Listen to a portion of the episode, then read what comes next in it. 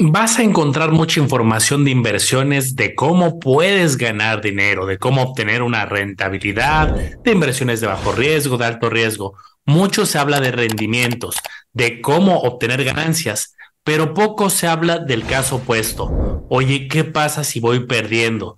Ya sea que tengas inversiones en renta fija, renta variable, bienes raíces de cualquier estilo, ¿qué hacer cuando se va perdiendo? Debemos de cortar las pérdidas, debemos de aceptarlas, aprender a vivir con ellas. Creo que hay muchas técnicas muy estudiadas allá afuera y poco se habla de ello, Mar. Vale la pena hoy discutir qué hacer cuando se pierde, se puede evitar, se puede mitigar y qué estrategias concretas podemos realizar. Fíjate que es un tema que no hemos cubierto mucho, Manolo, y creo que vale la pena dedicarle este episodio completo. Cómo afrontar una pérdida, porque en las inversiones, la verdad es que vamos a perder dinero. O sea, si inviertes con el paso del tiempo, te va a tocar una pérdida. Es algo que no podemos evitar. Bienvenidos a Campeones Financieros. Campeones Financieros. Donde Manolo y Omar hablaremos de finanzas. Este episodio está patrocinado por la comunidad privada de Manolo y Omar en Discord, donde vas a encontrar lives mensuales, noticias, reportes de acciones y ETFs, calculadoras privadas y el total acceso para que puedas preguntar lo que gustes a Manolo y Omar. Te invitamos a que te unas. Dejamos los enlaces en la descripción de este episodio.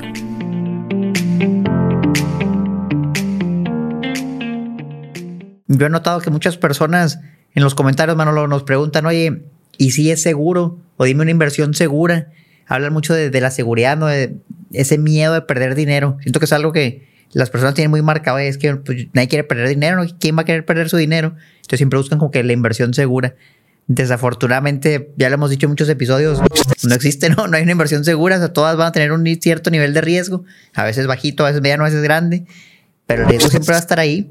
Entonces yo creo que más que buscar la inversión segura, vamos a ver cómo podemos controlar ese riesgo, si tenemos una pérdida, qué debemos hacer y para eso va a estar este episodio, bueno, a ver que sale, va a salir algo bueno. Me gusta porque vamos a partir, Omar, de las inversiones relativamente seguras. Al final creo que no quiero irme a un tema catastrófico de inicio. Oye, entonces están diciendo que si invierto en CETES, en bancos, voy a perder mi dinero. Hay casos muy atípicos que han sucedido y sobre todo en esos casos está más controlado. Por ejemplo, bancos. Oye, pues los que estaban invirtiendo en el famoso banco FAMSA, que en algún momento ya lo comentamos, pues eventualmente cerró el banco y se pagó el seguro. Sofipos, cuando eventualmente cerró Caja la Sierra Gorda, se ejerció el seguro. Me quiero ir a situaciones incluso pues, más normales. Por ejemplo, alguien invirtió en un fondo de inversión de deuda, como Bondía, los mismos bancos lo tienen, que son inversiones relativamente seguras, y pues de repente sí pueden ver una minusvalía, Omar. Entonces, yo lo que quiero dejar claro con este inicio de argumento es muchas inversiones que tienen sobre todo volatilidad, vas a vivir esos periodos donde vas a ver la aplicación o vas a ver el portal y puedes ver menos de lo que invertiste. La respuesta es sí, incluso en las inversiones que se catalogan más seguras. Ahora, lo que tenemos que aprender es qué tanta de esa volatilidad vamos a soportar. No es lo mismo meterte al mundo de las acciones, donde ahí sí, sí, bajo ciertos escenarios extremos sí puedes ver un menos 10, un menos 20, un menos 30%, a quizá una inversión en un fondo de deuda que, ay, pues sí, sí se ve un poquito abajo, pero tampoco es algo tan eh, volátil o tan drástico. ¿Qué opinas a partir de esto? Sí, pues es totalmente cierto. O sea, y mira, me han llegado mensajes de hasta en CETES. Oye, ¿por qué tengo una minusvalía en CETES? Y me mandan la foto, ¿no? Y dice minusvalía. Y ya me pongo a investigar y les explico, oye, es que es algo que te aparece el precio de mercado y si tú lo vendes antes, pues te harían menos. Pero si tú te esperas, ya no vas a perder y te van a dar tu capital más tu rendimiento, tus intereses. Entonces también ahí sale y también te puedes asustar. Yo creo que hay que aceptarlo, digo, puede pasar, pero también hay que estar preparados para ver qué podemos hacer ¿no? o cuándo, si es buen momento a lo mejor para salirse, porque también si algo baja, pues no quiere decir que, oye, qué padre, voy a comprar más barato. A lo mejor es una inversión mala, que es mejor deshacerse de ello antes de que baje más, ¿no? Sí, también puede haber esas inversiones. Entonces, ¿qué te parece si hablamos sobre algunos instrumentos concretos y vamos viendo aquí a ver qué se puede hacer, qué estrategias hay, qué opciones tenemos para ver si o vendemos o, compramos más o nos esperamos o, lloramos o nos reímos?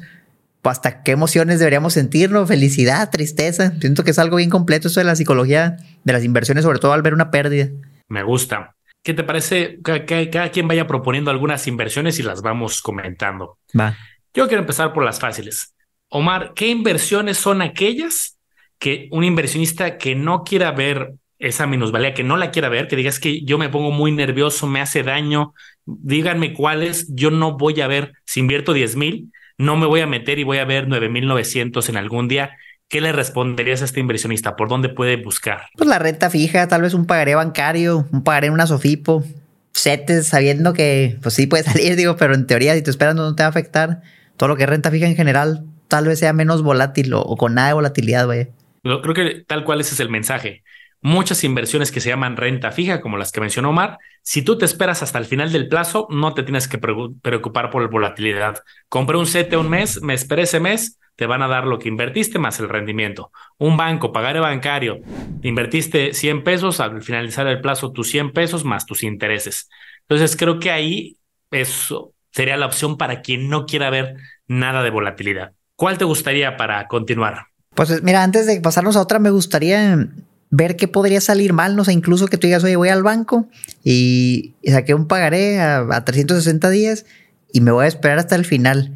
Pero luego, por ejemplo, ¿qué pasa, Manolo, si llega la fecha y no te pagan, no? Oye, pues no me han pagado, mando correos y me dicen que me espere. Y metí una queja en la Conducef y, no sé, por ejemplo, esto lo escuchaba en Sofipos y pues no me dieron respuesta. ¿Y qué crees? Ya le quitaron la licencia, llámese al banco, a la Sofipo. Y, y a lo mejor me esperé, no me esperé meses porque sabía que había un seguro. Me dieron mi capital, pero no me dieron mis intereses, no me dieron mi rendimiento. O nada más me dieron una parte de mi capital porque he invertido más del seguro. Pero eso también es una pérdida, es un instrumento de renta fija que puede ser un banco, puede ser una Sofipo, y que en los dos ha habido casos. Mencionaba, ¿no? Lo Banco FAMSA, Banco Accendo también le quitaron la licencia, la Sofipo Ficrea, recientemente la de Caja de la Sierra Gorda. Ahí cómo afrontas eso, Manolo, si dices, oye, pues me fui a lo que dijeron en campeones, lo más seguro, y de todas formas salí bailando. Es muy buen punto. Creo que eh, entonces no podemos solamente juzgar un instrumento de manera general. ¿A qué me refiero? Todos los bancos son seguros, no. Invertir en banco es de forma general segura, pero ha habido unos que otros bancos que ya estaban en problemados y al final les quitaron la licencia. No podemos decir todas las OFIPOS son seguras porque pues, tienen el seguro y porque eh, son reguladas ciertas SOFIPOS están en problemas. Creo que ahí hemos hecho la tarea, Omar, de justo cuando hablamos de SOFIPOS, de bancos y en otros episodios, de no generalizar y decir las cosas cuando son buenas y cuando son malas. Y entonces yo lo haría en dos pasos.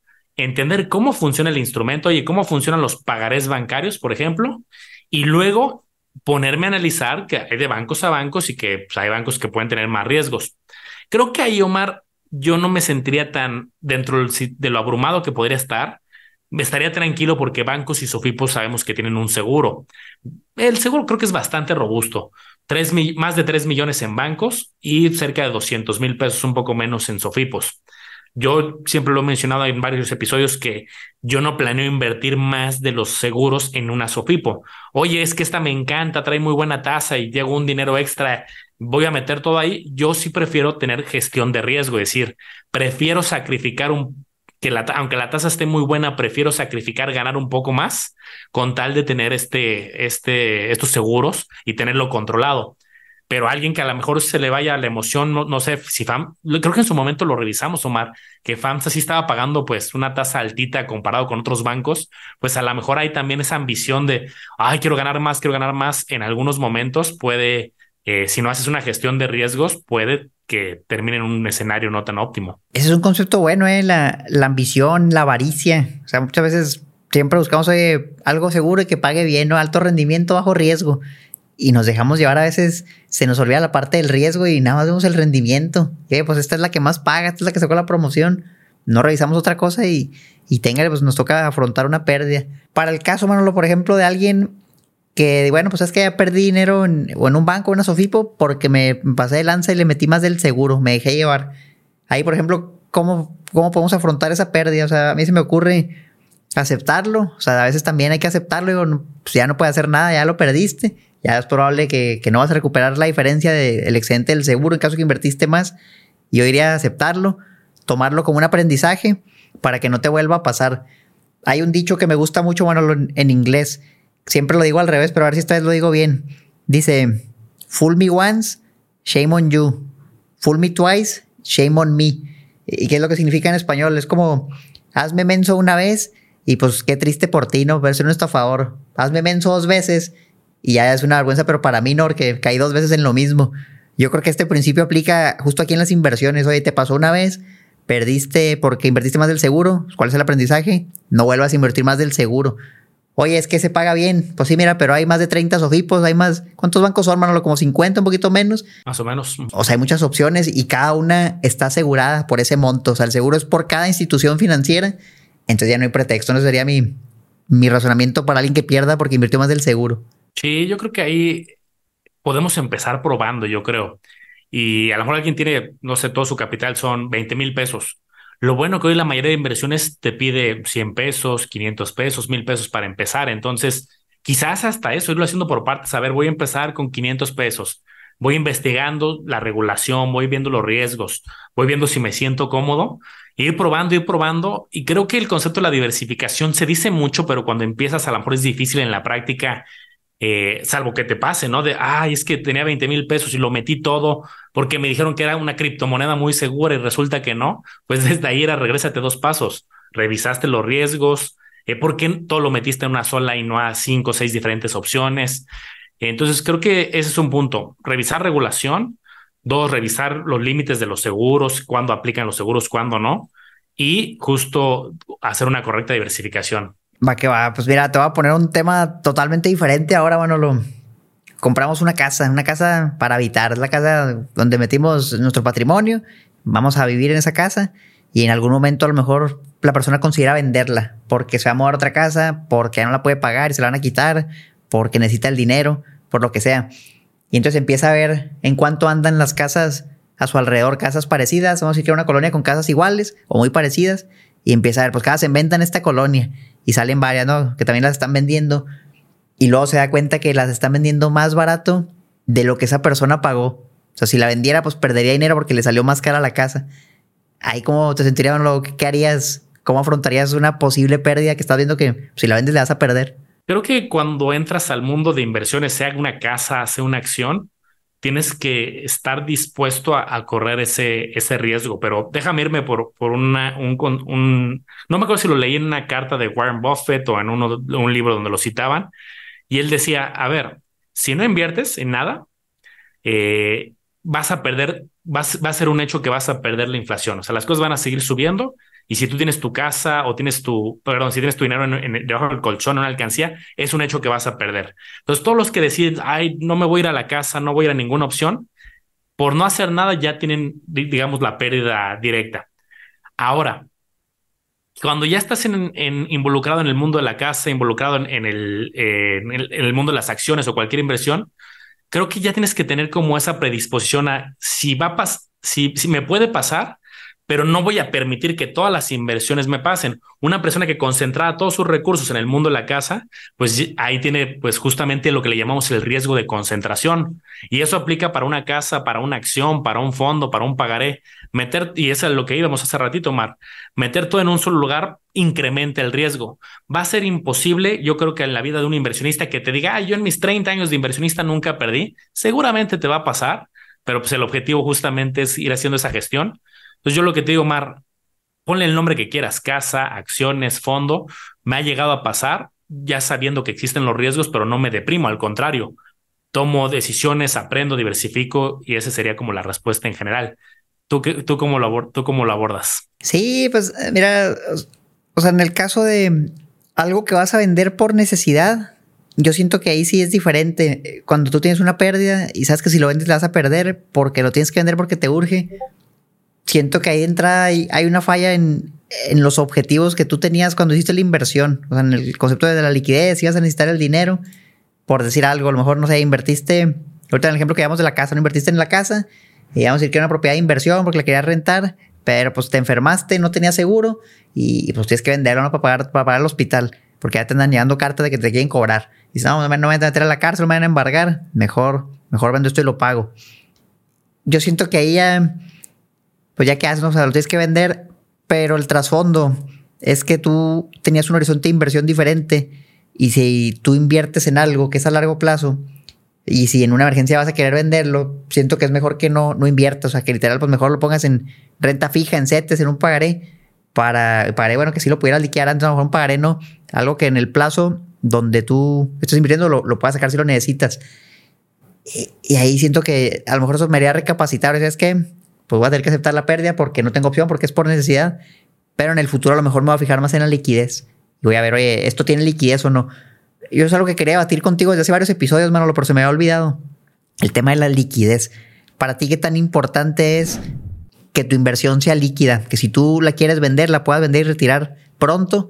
O que si tú amarras una inversión a dos, tres, cinco años y no la puedes sacar, a ti te detiene, te afecta, te hace pensarla dos veces. ¿Qué tan valioso es para ti la liquidez? Creo que siempre se tiene que tener liquidez y de entrada lo hemos hablado para desde fondos de, desde el fondo de emergencia, ¿no? O sea, creo que es imposible que, que, alguien visualice todas sus inversiones a bolsa, a cinco años, a negocios, porque esa liquidez creo que es importante pero creo que en determinado momento uno puede ir aprendiendo a, identificar qué porcentaje o qué monto es lo que necesita el líquido o no. Esa es una, pero la otra, creo que la decisión no es estática y eso, eso es algo bonito de inversiones. Creo que en vez de decir, ah, pues sí, a mí me gusta y, crear una regla de dedo, ¿no? De, ah, pues el 60% en largo plazo el, y el 40% en líquido, Creo que yo he habido momentos que cuando veo el entorno económico y digo, ay, pues aquí puede haber cierta mayor volatilidad, puede haber algo de incertidumbre, pues puedes ir migrándote un poco más a la liquidez, no solo de las inversiones, también de temas personales. Oye, ahorita eh, siento que voy a andar, van a salir gastos extraordinarios, como puede ser un cambio de vivienda, un cambio en los ingresos, un cambio de empleo, la llegada de un hijo, eh, algún dependiente económico empiezas a visualizar nuevos gastos y entonces tú puedes irte reorganizando. Creo que sí es un arte, un arte saber qué, qué proporción. Entonces, mi respuesta concreta es, creo que la liquidez siempre es importante. Al menos se tiene que tener una base de liquidez para fondo de emergencias, para oportunidades, para eh, gastos, tus, gastos operativos. Y dependiendo de tu, cómo vayas viendo tus flujos, tus necesidades, tus empleos, tus metas, eh, dependientes económicos, etcétera, le vas agregando, le vas quitando. El Manolo de estos momentos, cuando grabamos este episodio, eh, creo que sigue con la filosofía de que le gusta mucho el largo plazo, piensa mucho en su retiro, piensa mucho en inversiones a 10 años, a 15 años, pero también aprovecha eh, que las tasas son buenas ahorita en el corto plazo y entonces su, porcentaje de liquidez también eh, se mantiene de manera este, equilibrada, por llamar de alguna manera, pero priorizando mayor cantidad en largo plazo. No, pues está bueno el tema. Oye, Manolo, y justamente platicamos antes de grabar el video, que de hecho este video lo estamos haciendo por una razón principal, y es que en el grupo de Discord que tenemos hay una persona que siempre se conecta a los en vivo y nos pregunta siempre lo mismo. Oigan, ¿cómo ven la acción de Disney? Creo que van como tres meses que cada mes que nos conectamos nos pregunta lo mismo. Oigan, ¿cómo va la acción de Disney? Entonces estábamos viendo el chat y otra vez este último mes salía ahí el comentario. Oigan, es que tengo la acción de Disney, pero la tengo con menos 40%. ¿Me recomiendan venderla o me recomiendan quedármela? Menos 40%, bueno, o sea, para que lo pongan en contexto, se invirtieron un millón, ahorita dice que vale 600 mil. Si tú lo vendes, ya habrás perdido 400 mil pesos. Pues le puse 100 mil, pues ya vale 60 mil es una suma que dependiendo de cuánto has invertido, pues te duele, ¿no? Aunque le has puesto mil pesos, oye, pues ya vale 600. ¿Qué onda? Pues el dinero literal se, fumó. Entonces, yo quisiera que le dedicáramos un espacio para esta persona, darle una respuesta concreta, tanto de, la acción de Disney y también a nivel general, por si alguien dice, oye, pues yo no tengo la de Disney, pero tengo la de Tesla, ¿no? o tengo la de PayPal, o tengo cualquier acción que pues, tenga una pérdida considerable. ¿Cómo ves, Manolo? Una pérdida tan grande, yo siento que lo que comentemos en este podcast es fácil decir, ah, pues sí es cierto, así haría eso, sí voy a hacer eso, cuando no tienes una pérdida tan grande, pero ya cuando es menos 40%, a lo mejor tus ideas ya cambian, ¿no? dices, mejor la vendo, ¿qué hago? Totalmente. Y creo que muchos inversionistas en el 2022, quizá una parte del 23, se preguntaron, eh, hicieron preguntas similares. Oye, venía acostumbrado de un 2021, 2020, quizá parte del 2019, que muchas acciones iban creciendo, creciendo, creciendo. eh, pasó justo una caída en el 2020, pero luego se recuperó muy rápido. Pues 2022 y principios de 23 fue muy duro para muchos inversionistas. Yo, al menos sí llegaron, yo vi muchos mensajes en redes de esta la traigo, la traía en más 20, ahora la traigo en menos 15 pues punta a punta es un menos 35, entonces, eh, o, algunos casos incluso mayores. Vamos a dedicarle un tiempo y fíjense, el, objetivo ahorita no es clavarnos tanto en Disney, sino, como dice Omar, a, dar algunos comentarios de manera más general, pero vamos a apoyarnos en, en algunos cuantos datos. Les comparto aquí mi pantalla para poder visualizar algunas cosas. Omar, pues yo empiezo viendo primero el gráfico, luego los números, y yo te digo que veo un Disney muy diferente hace ocho años, hace seis años, hace dos años, hace un año y ahorita. Eh, y, creo que está acompañado también porque Disney es una empresa que ha ido cambiando en muchos aspectos. Oye, que vamos a la plataforma de streaming, que vamos a adquirir Marvel, que vamos a adquirir Fox, se metió muchísimos negocios, pero no es lo mismo que la pregunta que nos estén haciendo es, oye, compré aquí cuando Disney costaba 200 dólares, ¿compro más? ahorita que, oye, ahorita está en 84, compro más, creo que el inversionista lo va a percibir de una manera muy diferente dependiendo qué es lo que hizo en la historia. Comprar aquí, pues prácticamente como se pueden dar cuenta, era comprar en máximos históricos. Difícilmente creo que en el corto plazo vaya a tener un crecimiento como lo tuvo acá, porque aquí realmente era, ahora sí como, como bien dicen, hay que tener cuidado cuando se está comprando en máximos o, o se está comprando en valuaciones caras, porque ahí los riesgos aumentan. Oye, Omar, pero pues ahorita está, digamos, en oferta 85, 86. Entonces, creo que una pregunta que debemos de empezar a hacernos como inversionistas, más que, oye, la compro en 200 o en 100 o en 80, es algo que hemos hablado mucho en diferentes episodios. Preguntarnos cuál es un valor justo, cuál es un valor eh, que, que verdaderamente como inversionista creemos que, que, que es buen momento para entrar. Para eso hay muchas herramientas, algunas gratuitas, algunas de paga. Nosotros tenemos algunas herramientas también. Pero, por ejemplo, esta es una que, que hemos usado, Omar, la de tal cual de Investing. Y fíjate, Omar, por ejemplo, esto ya está en pesos. Ahorita ronda en los 1,400 pesos. Pues de acuerdo a varias herramientas dicen que su precio justo es de 1,800, que ahorita podría haber una oportunidad. Hay analistas, de hecho, el, la media de los analistas también dice que más o menos como 1800. Entonces, contestando la pregunta de esta persona, eh, aquí está el gráfico, es, depende mucho cuándo se compró. Ahorita que está en estos 1400 aproximadamente, pues probablemente habría que revisar qué están viendo los analistas y los modelos, que sí se le ve pues, un 30% de potencial de recuperación. Pero cuando se compró en 200, híjole, recuperar hasta los 4000 es difícil ahí, pues, Omar, pues me gustaría que diéramos algunas técnicas concretas. ¿Qué, ¿Qué, qué, le dirías a esta persona? Entonces, promedia más para que se le haga más barato y, y ya esté, digamos, un poco más cómoda su posición. O sabes que acepto las pérdidas, aquí me salgo y pues ya sé que puede crecer un 30%, pero no voy a recuperar mi 40%. ¿Qué le dirías? Mira, esa gráfica me gusta porque aquí podemos sacar varias conclusiones. Si tú ahorita tienes un menos 40% en Disney, y la acción anda alrededor de los, vamos a decir, 90 dólares. Tú la tuviste que haber comprado por los 180, 170, o sea, muy cerca del máximo, para que si ya le restas el 40%, quedes como por los 90, más, más o menos, así es un número rápido, 160 por ahí.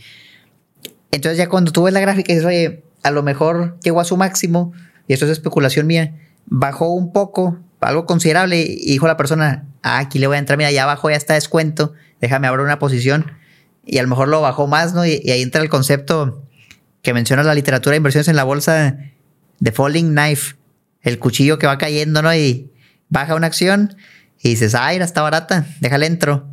Y luego se pone la mano y, te cae el cuchillo, ¿no? Y te rebana y baja más, y baja más, y baja más. Así es como yo entiendo ese concepto, el de falling knife. Don't catch a falling knife, le dicen. Entonces a lo mejor le pasó eso, vio que estaba más barata que su histórico y dijo, va a comprar pero lo bajó más. Y a lo mejor también le afectó el tipo de cambio, que pues no está jugando a, favor de nosotros. El peso ahorita está muy fuerte y las inversiones dolarizadas bajan. Ahora, ¿qué haces concretamente? Bueno, ya identificando que le entraste a lo mejor por euforia, a un precio que está muy cercano al máximo histórico. A esos precios, Manolo, yo me acuerdo que cuando tú veías datos de evaluaciones, por ejemplo, la página de Investing o evaluaciones independientes, o tú hacías una, pues sí te salía que estaba carita la acción. Así te salía, oye, está un precio, un precio alto. Ya sabiendo eso, a lo mejor a esos precios yo no le hubiera entrado. Pero bueno, ya le entraste. ¿Qué haces ahora? Tienes tres opciones en la bolsa y son muy sencillas. La vendes, te esperas o compras más. Eso es lo único que puedes hacer. Son tres opciones y una de las tres tienes que decidir. Aunque decidieras no hacer nada, ya eso es una decisión. Entonces ya estás tomando uno de los tres caminos. Entonces, por ejemplo, ¿por qué la vendería? Te voy a poner casos para las, las tres opciones, Manolo, porque creo que la respuesta no es compra, vende, espera, sino es por qué deberías comprar, por qué deberías vender y por qué deberías esperarte.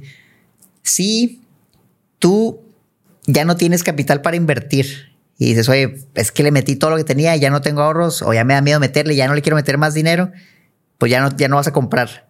Tienes la opción de esperarte o de vender. Si tú no necesitas el dinero porque no tienes la urgencia, digo, te, te asusta que bajó, te arrepientes de haberla comprado, pero dices, pues igual y igual ahí la dejo, ¿no? Capaz se recupera. Viendo, por ejemplo, lo que decían los analistas, yo diría que es mejor que te esperes, que te esperes. Digo, ya bajó, ya bajó mucho. Los analistas creen que sí trae un potencial de subida. A lo mejor no vas a recuperar tu 40%, pero oye, pues que recuperes 10, 20, 30. Probablemente si te esperes y si se cumple lo que pronostican los analistas, tal vez recuperes algo. Yo a lo mejor ahí me esperaría, si no necesitara el dinero. Si no quiero comprar, pero sí necesito el dinero, Manolo, pues lo vendo, no de otra, necesito el dinero. O sea, con toda la pérdida, si lo necesito no tengo opción. De preferencia yo evitaría eso, a menos que fuera una urgencia. Y el caso de comprar, que es el que no he tocado. Oye, cuando la compré, yo no la compré por euforia, no la compré porque bajó, la compré porque a mí me gustaba ese precio y le doy seguimiento y leo los reportes y estoy bien informado y pues la acción sí me gusta y está en menos 40, le voy a meter más dinero porque siento que va a subir y aparte de bajar mi costo promedio, como explicaba Manolo, ya no me tengo que, no tiene que llegar al mismo precio para yo recuperarme. O sea, por ejemplo, si tengo un menos 40%, ¿no? Y para yo estar tablas tiene que estar en 120, por decir algo. Y ahorita vale 80, 90. Si yo compro más, mi costo promedio va a bajar y para yo quedar tablas ya no tiene que subir a 120, a lo mejor ya tiene que subir a 110. O compré mucho, ya no más tiene que subir a 100. Ese es el poder del dólar cost average que explica Manolo. Entonces, eso te puede ayudar si tú tienes una empresa que te gusta y le vas a invertir y baja y te sigue gustando y le quieres invertir más, eso te ayuda a recuperarte más rápido o a tener más ganancias en caso de que, aparte de recuperarte, ya, suba. Pero te puede pasar lo que explicaba ahorita, el, falling knife, que le metas más y luego baje más. Y ahí tu pérdida va a ser todavía más considerable. A lo mejor en porcentaje no, porque por tu costo hacia abajo, pero en términos monetarios sí, porque le metiste más dinero. Entonces ahí yo te preguntaría si vas a comprar más, ¿estás cachando un cuchillo que va cayendo o estás comprando una buena empresa barata? Y dependiendo de la respuesta con lo que investigues, sería si compro más o, no. Realmente un choro muy, muy mareador, Manolo, pero espero que se haya entendido el concepto. Me gustó. Y fíjate, Omar, a mí déjame complementar con justo con, con esto que, que, ahorita mencionabas. Ok, ya escuchando Omar, ¿yo qué haría? Esto, les insisto, aplica para cualquier empresa, ¿no? Es un ejemplo ahorita Disney, pero aplica para cualquiera. De entrada iría a ver, oye, a ver, la empresa, este, como le decía Omar, es un cuchillo que está cayendo y que ya la empresa no tiene pies y cabeza y, y se está habiendo un caos, o la empresa está vendiendo más, está creciendo más. Tal cual, yo me voy a los datos y en los datos puedo poner gráficas o números para tener información. Y fíjate esto que está bien interesante. Aquí voy a poner las ventas, Omar, tanto en número como en, en gráfico. Pues las ventas, el 2022 y 2023 es el año que más ha vendido Disney. O sea, Disney en los últimos 12 meses vendió aquí 87 mil millones de dólares, cuando hace 3, 4 años vendía 69 mil, 59 mil. Oye, es una empresa que está vendiendo más y aquí se ve en el gráfico, pues eso no está mal. Pero me voy a ver justamente lo que más nos importa como inversionistas o de las cosas que más nos interesan como inversionistas, las ganancias. Ah, caray, algo le está pasando a esta empresa porque vende más, qué bueno, pero 2016, 17, 18, 19, pues los ingresos ahí iban. 2020 tuvo pérdidas, se entiende por la situación que vivió el mundo. 2021 medio se recupera, 2022 medio se va recuperando, pero está lejos de los niveles que tenía antes.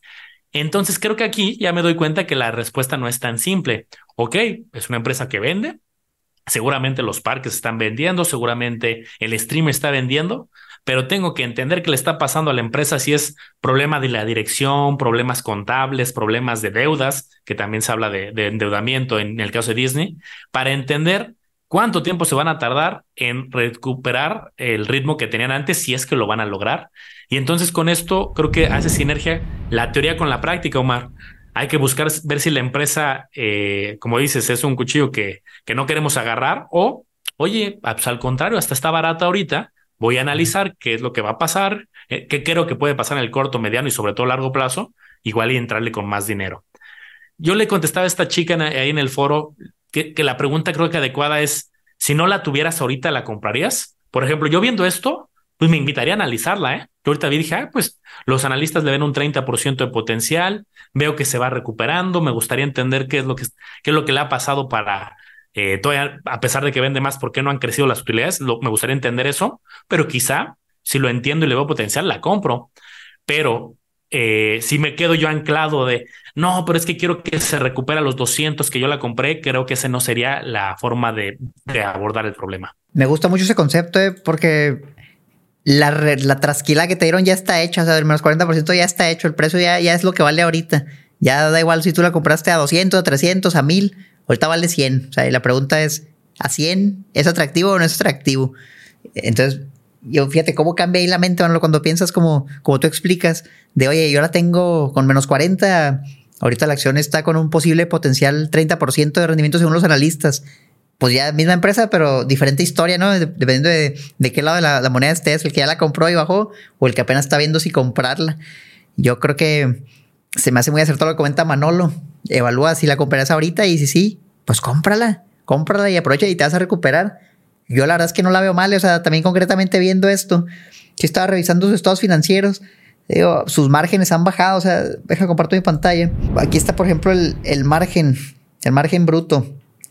Y, la verdad es que también, si bien crecen las ventas, bajan las ganancias, eh, cuando los márgenes van bajando, eso usualmente no es una muy buena señal, sobre todo porque si tú ves las últimas tres barritas, eh, la recuperación es simbólica, o sea, realmente casi se puede decir que está estancado que vuelva a los niveles de hace algunos años, quién sabe. Y probablemente viene mucho lo que explica Manolo de la deuda. ¿Se acuérdense que la deuda pues genera intereses y esos intereses se ven reflejados en, tus utilidades, ¿no? Pues te consumen tus utilidades. Yo sé que Disney adquirió mucha deuda y esa es una deuda, o sea, que incluso lo, podemos buscar aquí. Es una deuda que no, no te puedes sacar rápido, ¿no? No es como que, ah, ya la liquido y, ya me libero de eso. Sea, es una deuda que puede durar por muchos, muchos años o hasta décadas. Por ejemplo, si lo buscamos aquí en Yahoo Finance, y nos vamos a la sección de statistics. Aquí te ponen un dato que es toda la deuda y todo el efectivo que tienen. Vamos a ver qué tan fácil podría Disney pagar su deuda. Entonces dice, toda la deuda, híjole, 47 mil millones de dólares. Efectivo, 11 mil. Entonces dices, bueno, le metes todo el efectivo a la deuda y te quedan 36 mil millones. ¿Qué tan rápido podrías ganar 36 mil millones para pagarlo? Y, y luego ves las ganancias que enseña ahorita Manolo.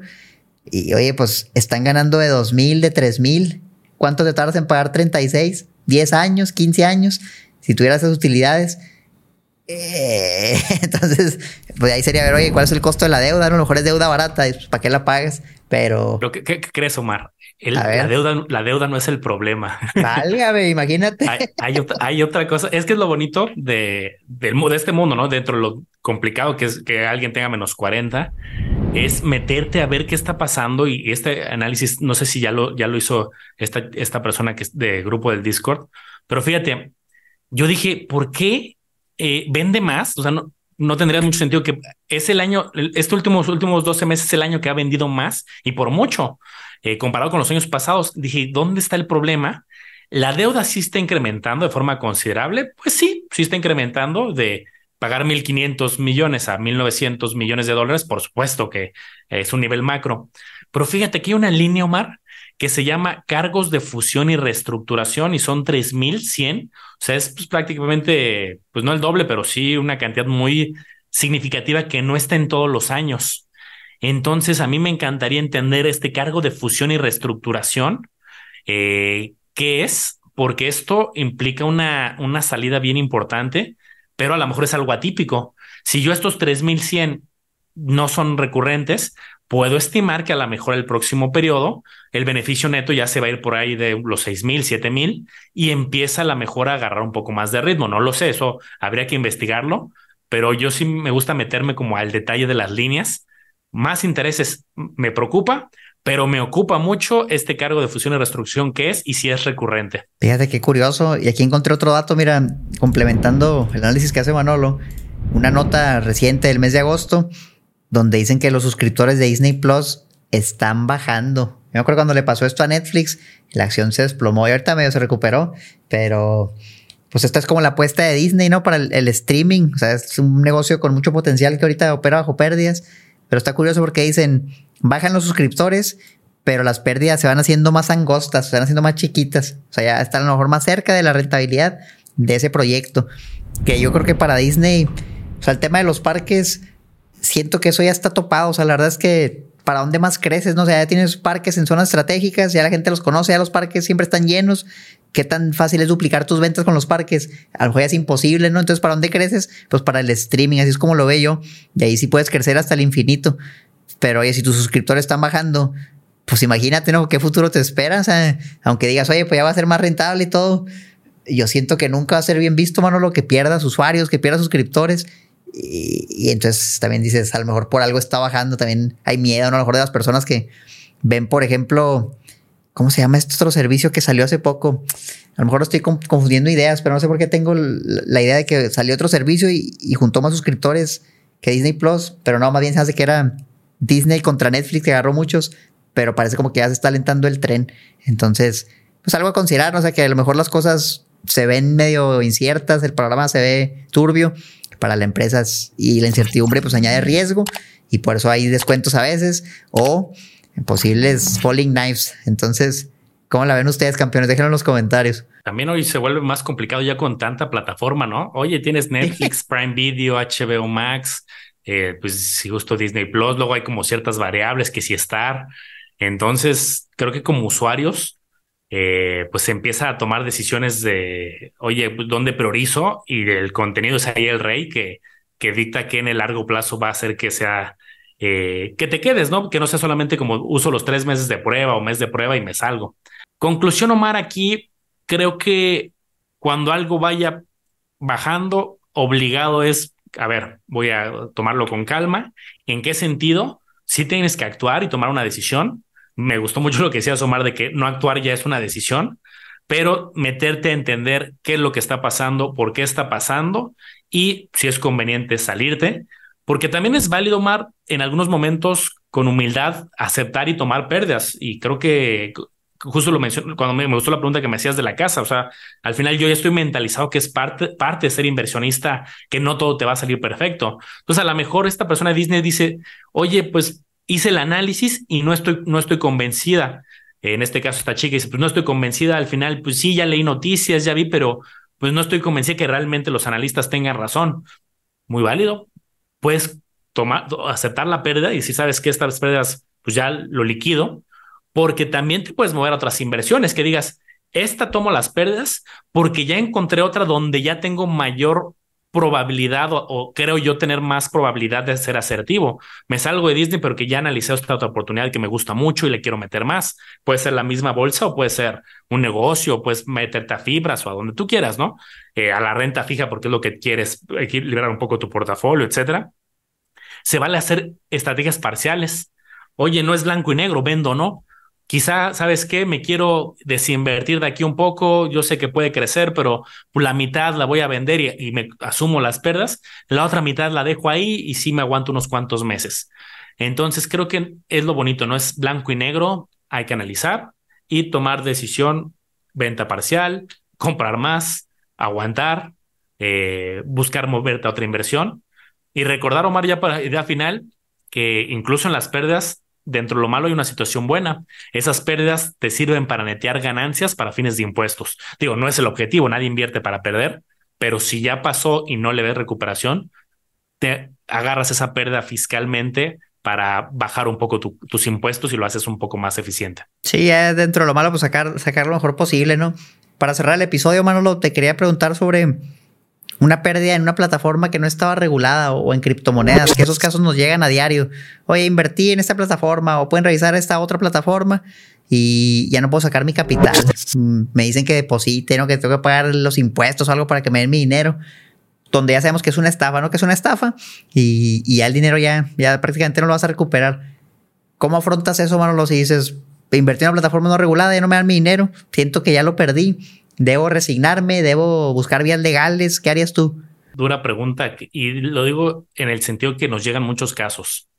Creo que ahí lo correcto es, oye, más allá de, haberlo mitigado, investigado y regulado, creo que eventualmente puede llegar a pasarle a cualquiera en muchos ámbitos de la vida que te, te encontraste un estafador.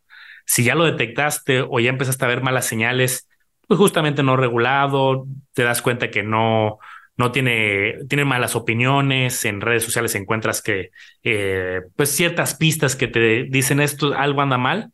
Yo de entrada, yo ya ahí sí me saldría, eh, sí cortaría de raíz. Si puedo apoyar de alguna manera, pues apoyaría como justamente puedes poner una mala calificación en, diferentes redes sociales, en Google, alertar, contar tu historia. ¿Para qué? Pues para que entre más personas se vayan contando los casos y se vaya mitigando. Nosotros hacemos nuestro esfuerzo y creo que en muchos episodios hemos contado algunos casos y pues justamente lo hacemos con el afán no de evidenciar, sino con el afán de que más gente esté preparada. Pero sí, si empiezas a ver cosas raras, ay, me están, fíjate, hace poco eh, acabo de leer, no sé si en tu grupo, en algún grupo, no sé por qué lo traigo fresco, que le decían a una persona algo así como, ah, felicidades, tienes muchas ganancias, pero tienes que pagarnos tus impuestos, favor de depositar tus impuestos en criptomonedas eh, a esta dirección, porque lo demanda o lo exige así el Fondo Monetario Internacional. Esa barbaridad leí. Entonces yo desde ahí dije, el Fondo Monetario Internacional, ¿qué tiene que ver? ¿Por qué pagarías tus impuestos en criptomonedas? Eh, ¿Por qué se los pagas a una plataforma y no es, no es algo directamente con el SAT? Entonces empiezas a ver señales que incluso los mismos grupos ahí comentaba la gente, no, pues ya sal de ahí, ya pues, aprendiste a la mala, te tocó perder. Creo que qué bueno que existen estas comunidades, tenemos el grupo de Discord, tenemos nuestros grupos, eh, tenemos los comentarios aquí en todos los videos habilitados y que la gente vaya al grupo de Discord, la gente que se quiera unir. Y ahí hemos formado una comunidad muy bonita donde la gente eh, nos cuidamos entre nosotros, damos comentarios, buenas experiencias, malas experiencias, y puede ser en este grupo de Discord que te dejamos aquí abajo o directamente, este, justamente en todos los comentarios de cada video. ¿Qué opinas? En el Discord, así atendimos a esta persona muy personalizado porque se lo merecía, porque está en el Discord, lo pedía. Y si ustedes también quieren que atendamos sus peticiones muy a detalle, pues métanse al Discord, déjenla por ahí. Acuérdense que hacemos un en vivo mensual de hecho, ya me lo toca el de este mes también. Entonces, si se unen, a lo mejor alcanzan a conectarse, a poner su pregunta. Y si no se pueden conectar, pueden dejar su pregunta en el chat. Y nosotros igual vamos a ir cubriendo. Queda grabado por si lo quieren ver después. Entonces, ahí lo esperamos en el Discord, Manolo. Buenísimo. Pues sigan a Omar Educación Financiera, el Lago de los Business, campeones financieros. Me gustaría cerrar, Omar, con un pensamiento, una, dos, tres frases referente al tema de pérdidas. Empiezo yo. Las pérdidas son parte de ser inversionista, como ya lo mencioné, hay que diversificar y al final esa diversificación va a hacer que sí, te puedes equivocar en una, dos inversiones, pero el chiste es que vayas puliendo tus habilidades y si tienes 10 inversiones, pues te va a ir bien en 8 y esas dos pues van a merman un poco el rendimiento, pero al final visión integral, portafolio, inversionista, pues no solamente aprendes, sino también vas a tener un desempeño a nivel global y no a nivel inversión. Me encanta la frase. Yo cerraría diciendo que el juego de las inversiones siempre va a tener pérdidas. Solo se trata de ganar más de lo que perdemos y así vamos a salir con un patrimonio más grande. Cuídense mucho inversionistas. Nos vemos a la próxima.